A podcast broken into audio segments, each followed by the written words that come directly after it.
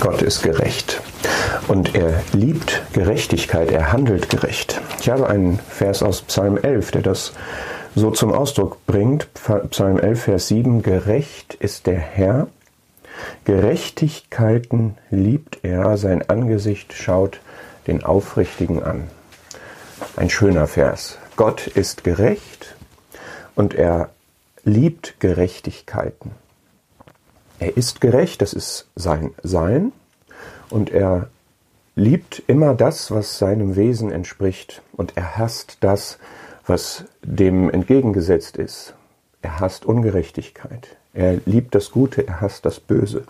Und er handelt auch dementsprechend. Und er liebt Gerechtigkeiten, also gerechte Taten, heißt es hier in der Fußnote, und er tut sie selber und er liebt sie auch bei denen, die ihm angehören, wenn sie diese Gerechtigkeit auch leben. Und das ist ein Wohlwollen, was er dann für die hat, die wirklich sich aufrichtig vor ihn stellen und schauen wollen, was möchte er von mir und dementsprechend handeln. Dieser Psalm 11 ist auch ein, ein Vers für, ein Psalm für diese Zeit. Ja, wenn wir ähm, sehen in Vers 3, wenn die Grundpfeiler umgerissen werden, was tut dann der Gerechte? Auch da ist dieser Begriff wieder. Der Herr ist in seinem heiligen Palast. Also da, wo es vielleicht drunter und drüber geht, da, wo Dinge eingerissen werden, wo Dinge abhanden kommen, die bisher für mich äh, stützend und äh, mir Sicherheit gaben, da ist der Blick auf den Herrn der richtige. Der Herr ist in seinem heiligen Palast. In den Himmeln ist sein Thron und das ist aber auch ein prüfender Blick. Er prüft, Vers 5, den Gerechten. Das macht er, aber sein Angesicht schaut wohlwollend den Aufrichtigen an. Das ist der gerechte Gott, der gerecht handelt. Und wenn wir diesem Gedanken mal ein bisschen nachgehen, wie wir den Gerechten in der Schrift finden, dann ist es vom Ausgangspunkt her erst einmal häufig der gerechte Richter. Ja, es gibt so eine Stelle in Psalm 7, Psalm 7, Vers 12, Gott ist ein gerechter Richter und ein Gott, der jeden Tag zürnt. Das ist eine Aussage, die, die steht da so und die finden wir ähnlich, dass die Gerechtigkeit mit dem Gericht verbunden ist. Das ist ja klar, denn dadurch wird ja Recht gesprochen, dadurch wird Recht geschaffen, dass man zwischen richtig und falsch, zwischen gut und böse unterscheidet. Und das ist eine Rolle, die Gott hat. In seiner Hand ist Gerechtigkeit, gefüllt ist seine Rechte mit Gerechtigkeit. Psalm 48. Oder Psalm 119, er ist gerecht und alle seine Rechte sind gerade. Ja, das ist etwas total Wichtiges, dass wir es mit einem gerechten Gott zu tun hat, haben, auch für unser Leben und gerade auch für unsere Ewigkeit. Er wird nämlich zwischen richtig und falsch, zwischen gut und böse, zwischen gerettet und verloren unterscheiden und er wird das wahrheitsgemäß und gerecht tun. Wir vermissen Gerechtigkeit oft in unserem Leben und wir können sicher sein, wir werden sie einmal haben. Und dann gibt es aber auch zugleich bei dem Gerechten noch eine andere Seite. Schaut mal in Psalm 116.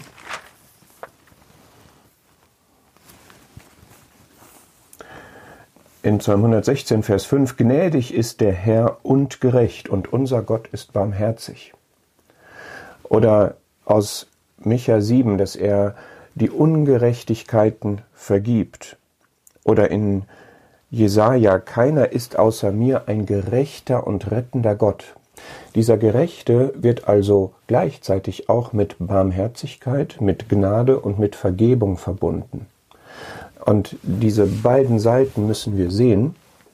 Aber wie ist das möglich? Wie kann man einerseits sagen, er ist ein gerechter Gott, der jeden Tag zürnt, und andererseits ist dieser gerechte Gott ein rettender Gott, der die Ungerechtigkeiten vergibt. Wie kann das beides wahr sein?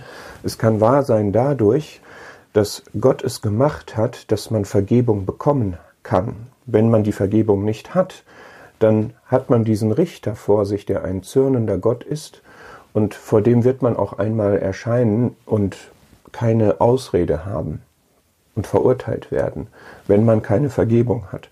Aber da, wo man Vergebung hat, da ist es gerecht von Gott, dass er vergibt. Da ist es gerecht, dass er nicht zürnt, sondern dass er segnet und sein ganzes Wohlwollen, seine ganze Gnade, seine ganze Güte uns überschüttet sozusagen.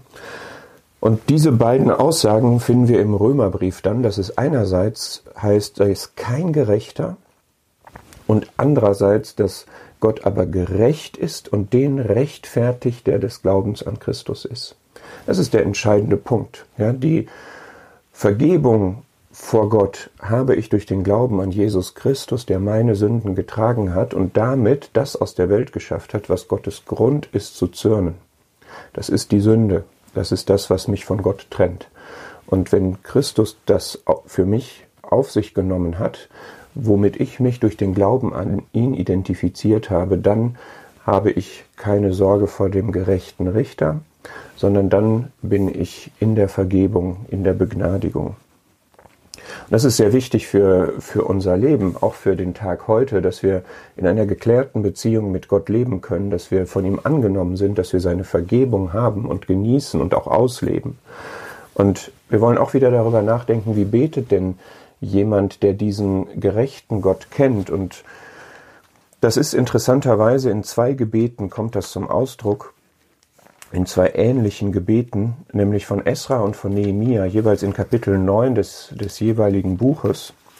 Und da finden wir explizit diese Aussagen, nämlich in Esra 9, Vers 15, Herr Gott Israels, du bist gerecht. Wir sind vor dir in unserer Schuld, denn deswegen kann man nicht vor dir bestehen. Und in Nehemia 9, ich möchte das gleich auch kurz erklären, in Nehemia 9, Vers 8, am Ende, du hast deine Worte erfüllt, denn du bist gerecht. Vers 17, du bist ein Gott der Vergebung. Und dann kommt es später nochmal in Vers 33, du bist gerecht in allem, was über uns gekommen ist, denn du hast nach der Wahrheit gehandelt, wir aber haben gottlos gehandelt.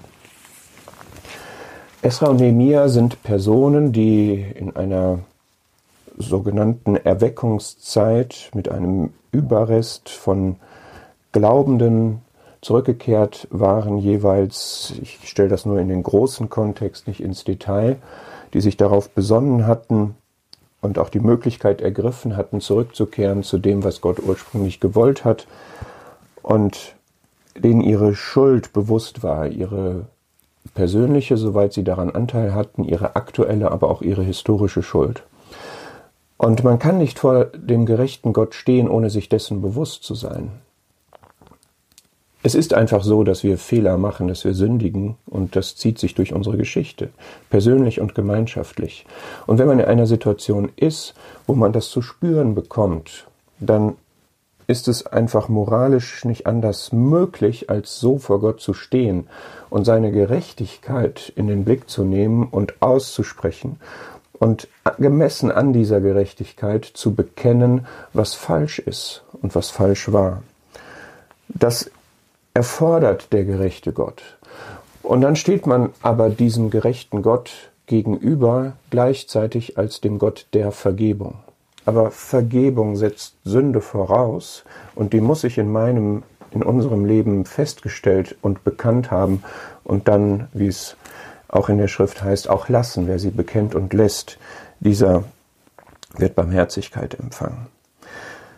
Und das ist vorbildlich hier bei Esra und Nehemia. Die haben da kein Blatt vor den Mund genommen, die haben keine Ausflüchte gesucht, sondern sie haben sich vor diesem gerechten Gott gedemütigt und sie wussten, dieser gerechte Gott, der ist auch gerecht in dem Sinne, dass er wahrmachen wird, was er gesagt hat.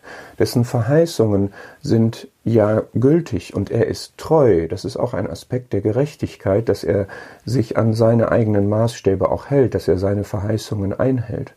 Und Esra und Nehemia haben das gewusst und haben sich darauf berufen, das können auch wir tun, dass wir wissen, der gerechte Gott, der ist gerecht darin, dass er dem Demütigen Gnade gibt. Und das ist so, so gut zu wissen und sollte uns davon frei machen, uns zu scheuen, etwas vor Gott zu bekennen und zum Ausdruck zu bringen, was wir falsch gemacht haben, sondern er sollte uns geradezu dazu treiben, weil wir von diesem gerechten Gott Gnade erwarten dürfen. Gott ist gerecht und er liebt Gerechtigkeiten.